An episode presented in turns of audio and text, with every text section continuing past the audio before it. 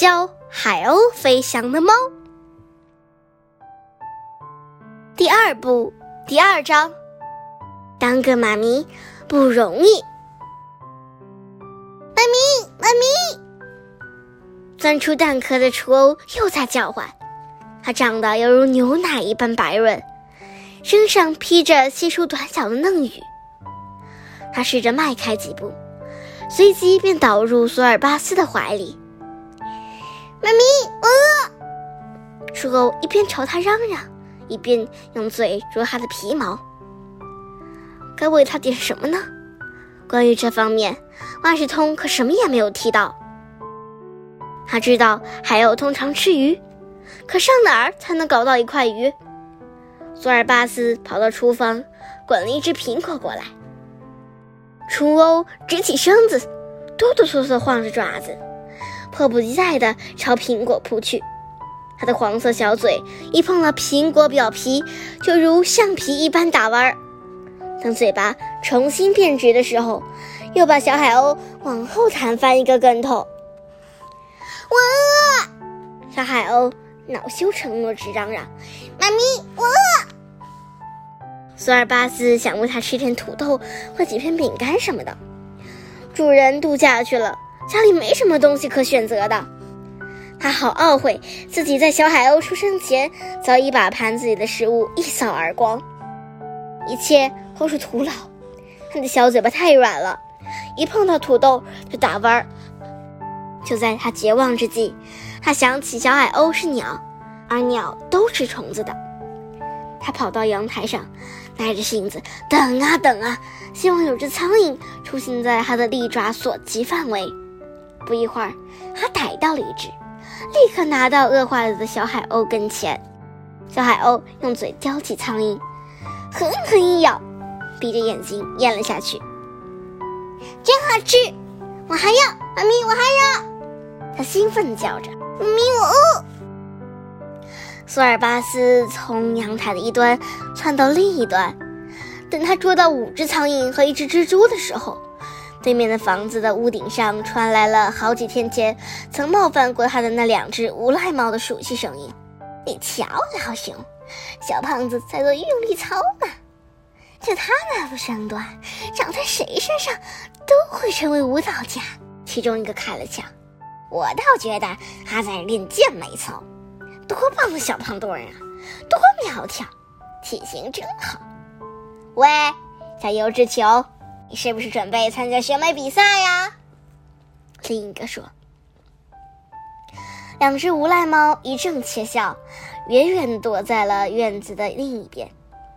索尔巴斯打心底里想让他们尝尝自己爪子的厉害，可眼看他们俩离得那么远，他不得不拿起捕获的战利品，回到饿坏了的小海鸥的身边。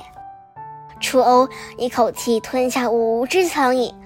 却怎么也不愿意尝一下那只蜘蛛，他心满意足打着饱嗝，紧挨着索尔巴斯的肚皮卷起了身子。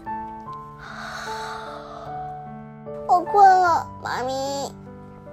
他说：“喂，很抱歉，我可不是你的什么妈咪。”索尔巴斯说：“你当然是我的妈咪，你还是个非常好的妈咪。”他加上一句，然后合上了眼睛。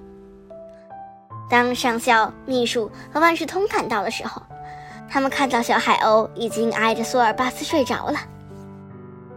恭喜恭喜，还真是个漂亮宝贝！看下来有多重？万事通问。这是什么问题？我又不是他妈妈。索尔巴斯装聋作哑。这种这种情况下，人们通常要问这些问题，可别往歪处想。他的确是个非常漂亮的宝宝。上校说：“太可怕了，太可怕了！”万事通大叫起来，用前爪捂住了嘴巴。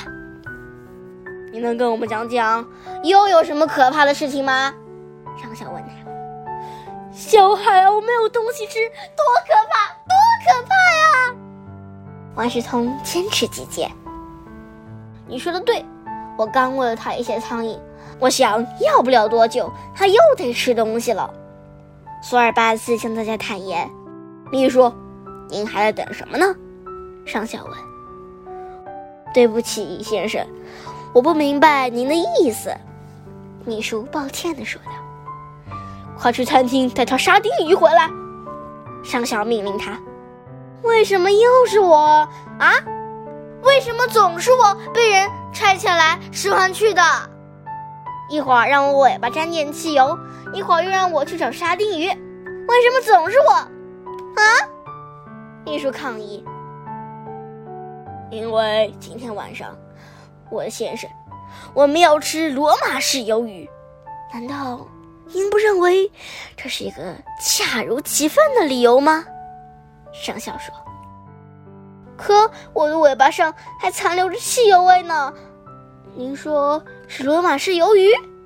敲上一只桶之前，秘书又追问了一句：“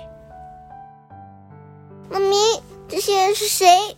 小海鸥指着猫们发问：“妈咪，他叫你妈咪，多可怕的亲热哟！”安世通大叫起来。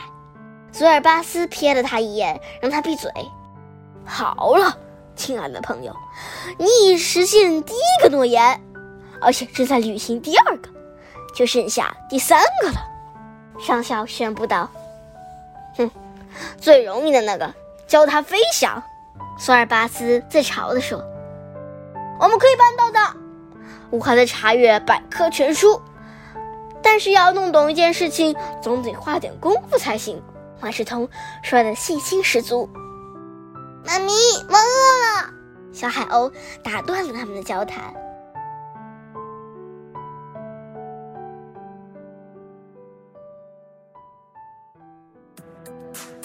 今天就讲到这里啦，希望大家继续聆听家宝讲故事哦。